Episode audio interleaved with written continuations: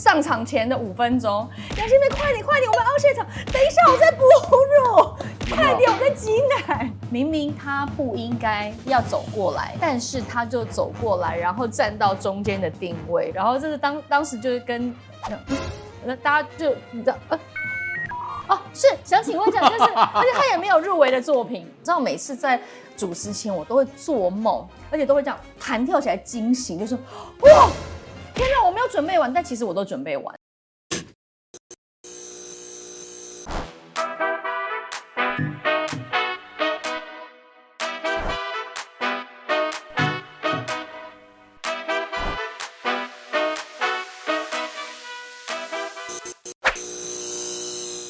欢迎收看《Talk 一杯》，我是主持人郑伟博。金马五八在今年顺利，也依然风光的落幕了。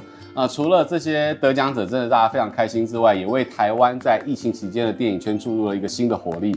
除此之外呢，有一个灵魂人物，他非常的重要，他根本就是书写着近代金马红毯主持的历史。不只是主持人，这个主持十二届，让许多的年轻观众朋友看着他主持金马红毯长大。他同时呢也是优秀的企业家，也是出色的演员。好，讲到这边呢，我相信大家已经知道是谁，让大家来欢迎我的好朋友杨千霈。Hey, 大家好，伟博哥好。哎、欸，什么什么东西啊？啊，就是我哪是企业家？你才企业家，我要多跟你学习一下好不好？我觉得哈，今天能够来到这个节目，大家都可能有多重的这个斜杠身份。对，我觉得请千霈美眉今天也可以大家好好的分享。好好好好，但是呢，我刚刚一点都不浮夸。对啊，很多很多人从小看我长大这样。很多人是看着，好像也对，因为我都两个小孩了，对不对？而且在这十二年当中，我还有怀孕的啦，就是带着他在主持，或者是呃还在哺乳。上场前的五分钟，杨千霈，快点快点，我们凹现场，等一下我在哺乳，快点我在挤奶。妈妈真的很辛苦。对啊。对，但是呢，我觉得我讲的一点都不浮夸。这十二年真的很多的年轻观众朋友也是看着你主持金马红毯长大的。好了，可以这么讲了。我觉得先跟你致敬一下，来，我们先来 cheers 一下，yeah、辛苦了。好，我觉得今天呢、欸、来到这边呢，你有好多的身份可以跟大家好好聊一聊。那第一个就是金马了，嗯、就是金马红毯连续十二届都是你。你把这个路堵着，产生了杨千配障碍。堵着，根本这样讲，没有人可以再超越你在金马的成就了。吉祥，因为我真的很谢谢执委会啦，因为执委会对我的信任，还有台视对我的放心，就变成说我其实后来变成是一种主持红毯的传承，是传奇吧？不是，真的是传承，因为从一开始可能跟我搭档的主持人可能跟我差不多，呃，我举例像呃，可能纳豆啊、蔡昌宪啊，哦，虫虫哥就是他们也是哥字辈，然后再来焦哥啊，然后到后来变成说全部执委会对我太好，都赐给我小鲜肉，对，然后一年比一年还要年轻，就变成说我就变成一个学姐的姿态，要去教大家到底应该怎么样去呃面对红毯的很多的一些小状况，或者是应该怎么样去主持会比较顺利，所以变成说我。嗯，应该说我现在也变成呃星光大道地下版的制作人，就是我会介入很多很多的细节。当初你是一个什么样的契机，就是获得了这个主持在金马红毯的机会？哎、欸，我记得好像因为之前是先从金曲奖开始做嘛，然后再来就金钟奖。呃，金马奖我是先从一个后台幕后直击的一个工作，我记得我那时候就游走在后台，就一直冲啊冲啊冲啊，然后去找一些，譬如说郭富城、张学友，我就一直找他们访问。然后到后来，我也不知道是不是因为这样，就开始被看到。对，不管是执委会也好，或者是台视也好，那他们就是邀请我说，那不然就来主持看看。所以当时我是跟唐从圣、虫虫哥是第一次四十六届的时候，我印象很深刻，在板桥。在板桥的那个会场，那天风超大的，而且你刚讲的没有错，你说我是经历了整个金马影史，没错，因为那个时候的所谓的很多的题词还是大字报。我想问你啊，就是金马，就是你后来跟他们聊，有没有发现他们在这个邀请主持人的标准跟这个要求是什么？他们好像也没有，他们就喜欢创新。因为呃，我后来去观察，他们也会问我说，哎、欸，那你有没有想要建议什么样的人选，或是你觉得，哎、欸，呃，这次谁可以跟你一起？搭档，他们也是会询问我的意见，但后来我发现他们都还蛮喜欢找一些新的男生。那重点是他们对于呃电影圈、华语圈是要充满着满满的热情。金马的红毯真的是有些时候状况是百百种，不见得是真的就是照着那个 rundown。有没有什么是让你到现在还是印象最深刻？不管是好的、坏的、有趣的、尴尬的，对。我记得有一年就是跟虫虫哥四十六届，是我第一次主持金马红毯的时候，那一届也不知道为什么就把整整一个半小时的时间就硬变成了一个小时。你知道这代表什么意义吗？就是说你要一直一直 roll，一直 roll，对，就是六十分钟，但是事实上实际播出只有四十六分钟。然后那一年有三十八组。还没讲完，每一组都是大咖，譬如说风声。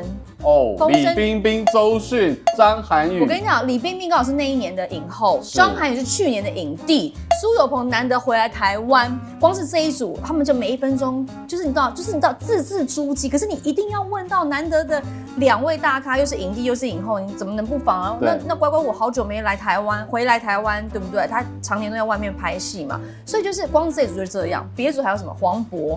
刚好那一年，黄渤跟张家辉双蛋黄，双蛋黄，对，就是你知道每一组都长这样，而且还有十五到十八组要用唱名的，就是他不访问。你知道这个四十六分钟是到底怎么办到的？你好压缩，怎么办到的？怎么办？我也不知道怎么办到。我我跟虫哥就办到了。哇！所以那一件我真的是印象超深刻。可是我们又不能让大家觉得我们在赶大家走。对对对对。所以其实每一年的都在跟时间赛跑，就是你可以看得到，always 就是这样一直画圈圈。可是因为我觉得红毯难做的原因就是。你今天都来了，好，你都入围了，可是可能很多观众绝大部分是没有看过你演什么电影，你的角色是为什么被入围，你还要带一下，那你不觉得这件事是最重要？所以我昨天呃，就最近我都在跟我的制作人在聊，就是说我有一点变成强迫症的原因，是因为太多题目了，可是因为我们就是一直要。一直不断的在更新滚动式的修正题目，因为会一直有新的新闻出来。你的个性又要面面俱到，每一个点都要做到完美。对，我一定要让观众用这个问题可以最直接的知道他的问题跟答案，然后他为什么会入围的亮点。所以其实每一次都很紧绷，所以不是大家想象中，哎呀，你都已经十二次了，应该就是就是这很简单吧？没有，我觉得每次都很性格是这个样子。对。你有没有想过要放过自己？我从来没有想过哎，因为我我知道我放过自己就是对大家不尊重。我必须要让所有的受访者他们都有一种宾至如归，然后觉得来到这边他很开心。他在红毯上，因为不见得每一个人都可以站在这个舞台上拿奖，因为毕竟一个奖项就只有一座，所以或或是偶尔两座。但是就是说，他每一个这个 moment 都是很重要。他能够发言参与这个金马盛会，他就应该要被受到尊重。对啊，然后另外一个也是印象很深刻，就是我常常有一句经典名言，叫做“麦在人在，麦亡人亡”，就是说你不能。把麦克风让入围者拿走，一来就是他们漂漂亮亮的嘛，你拿不回来了。对，你拿不回来，因为他就说，呃，我觉得怎么样子，他说一直想要侃侃而谈，那你要去跟他抢也很奇怪。所以我不管主持三金哪一金，我都我都跟我的 partner 或是我都会传承下去，说你的麦绝对是麦不离身，你绝对不能让你的受访者去拿走。所以我记得有一届就是巩俐小姐，她就是因为他就他的力气真的挺大的。对，所以呢，在我们在访问的时候，他就不自觉哦，他的归来，他就很想要好好的来聊聊天。那他就是一直就是这样，所以你就看到一个画面是这样，就是有一个，你知道吗？有一股神秘的力量。对，一股神秘的力量，一直是这样。那他手也拿，但是我就说了，我的经典名就是不能放麦啊，所以我就是两，你就看到两只手，然后可是没有，我就是。放松的情形，但事实上就是还是要维持着，不能被他拿走。哇塞，我们以为在电影里面有戏，原来在红毯上面那个麦也有这种戏。对啊，好细微啊。所以就是你知道，有时候红毯上就会遇到很多很搞笑的事情。可是因为再加上常常这些每一组的在走红毯的过程当中，都是被规定好，执委会都会规定好说谁受访谁不受访，这都是讲好的。对。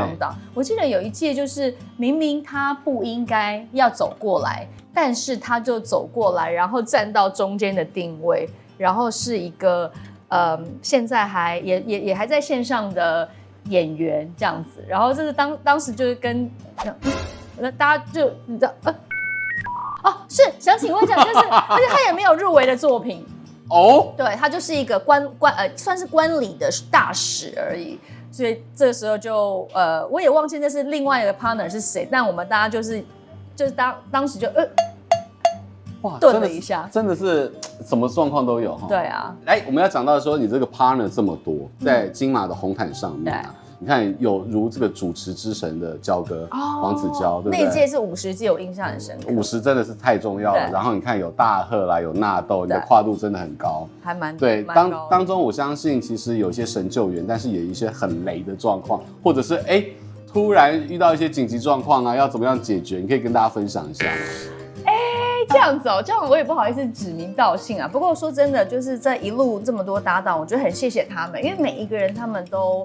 呃，各司其职，大家都把自己的呃分内工作有做好完。那应该讲就是我后来变学姐嘛，所以后面这几届像是大贺，好，我必须坦白说啊，去年大贺非常无敌紧张，他真的是紧张到就是我们常常会他说，哎、姐，就常常动不动就会收到深夜他哎、先生就说，哎、谁又传简讯来啊？大贺又传简讯来，其实他很紧张，然后甚至是当天彩排时他超级紧张，他光是开场就一而再再而三的不断的 NG 就一直再来再来，那事实。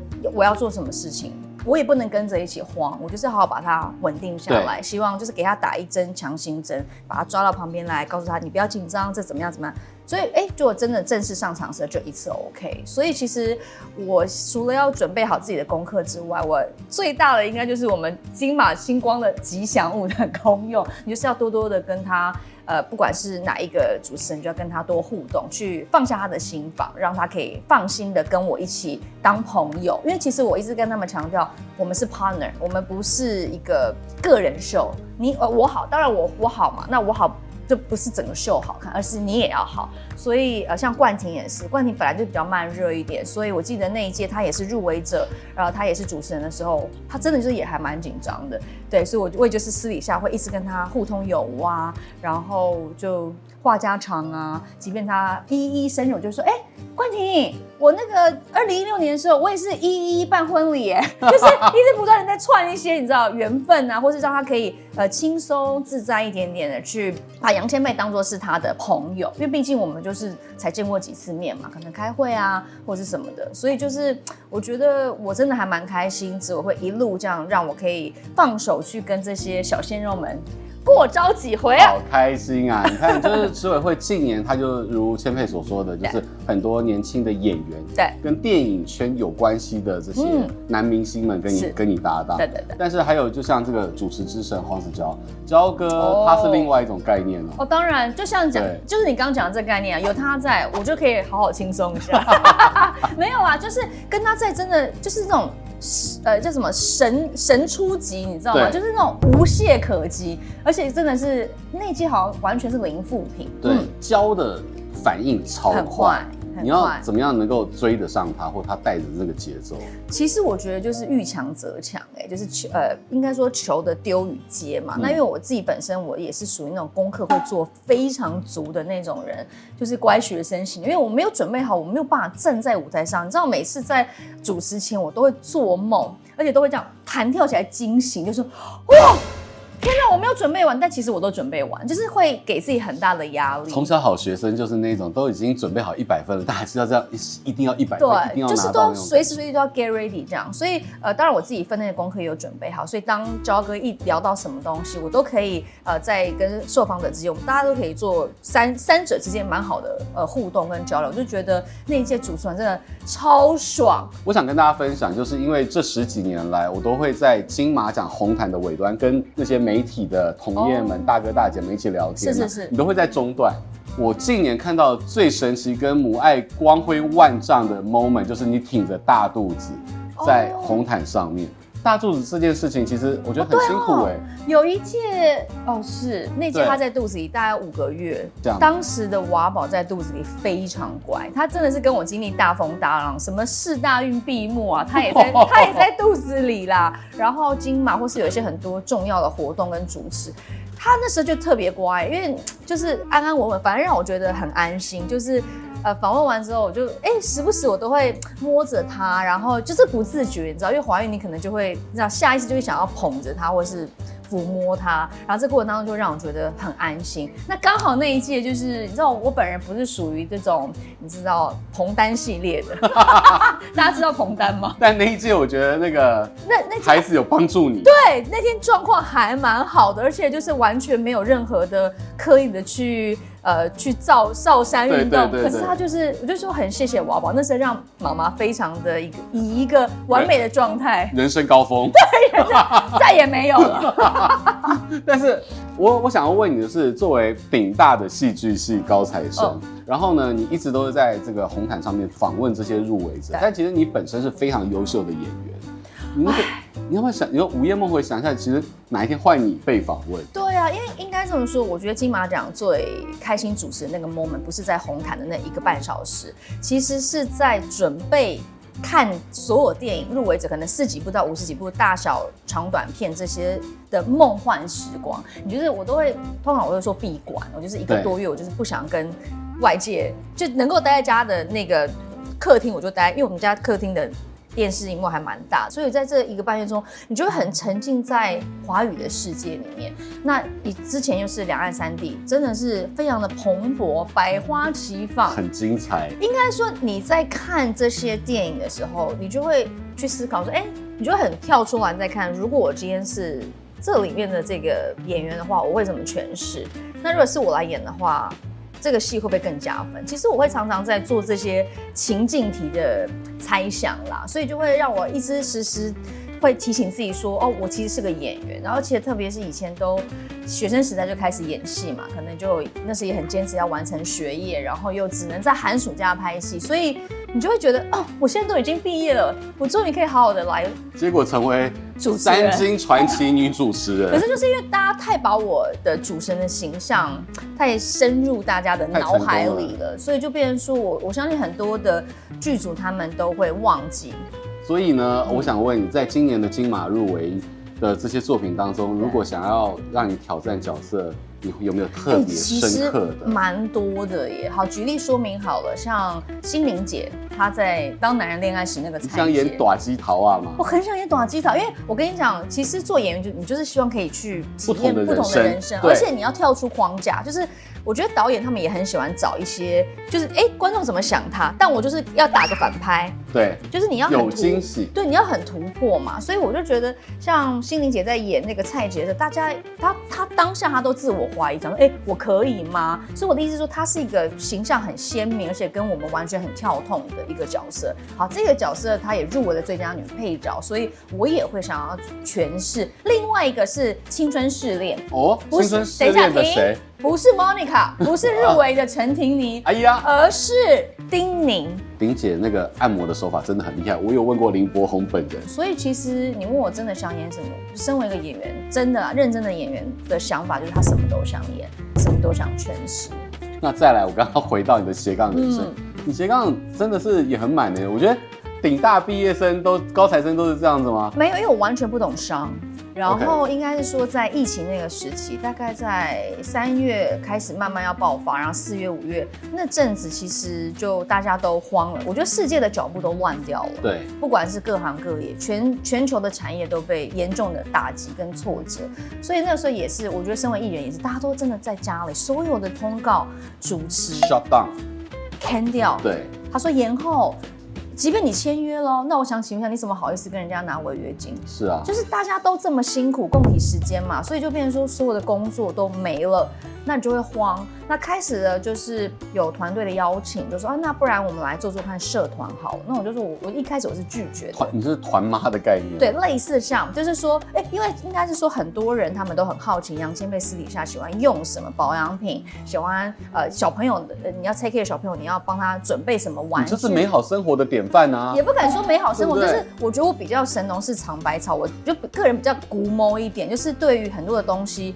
它不好，我就会不想把它放在我的生活周遭去跟大家分享。所以我觉得可能很多的网友他们就会想说，哎，到底前面你是用什么、吃什么、玩什么？所以我那时候就刚好呃团队也嗅到了这个商机，他们说那不然我们就是用一个很开心的心情去跟大家分享好不好？这样子，那我就开始就觉得哎。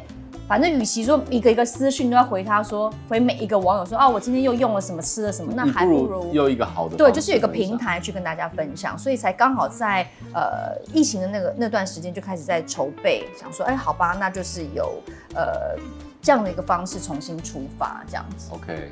能能够做到这边，除了专业之外，可能还要有这种斜杠的天分了。我刚刚讲到说，你在这个事业经营上面，除了在这个团妈之外，嗯、你也在做 podcast。对，因为呃，其实 podcast 也算是酒馆的系列，就是我的小酒馆。你先把你那个就是酒馆系列的这个命名跟这个 idea、哦、跟大家再分享。其实因为会叫杨千面的小酒馆，这个酒是数字的酒，小酒馆。然后因为我人生跟酒这个数字非常有缘，从我的生日、身份证字号，然后我我爸爸、我先生跟我的车牌号码，还有我小孩的生日都有酒字，哦、所以后来就觉得，哎，那不然就取名叫小酒馆，因为我也很喜欢喝酒，对啊，然后。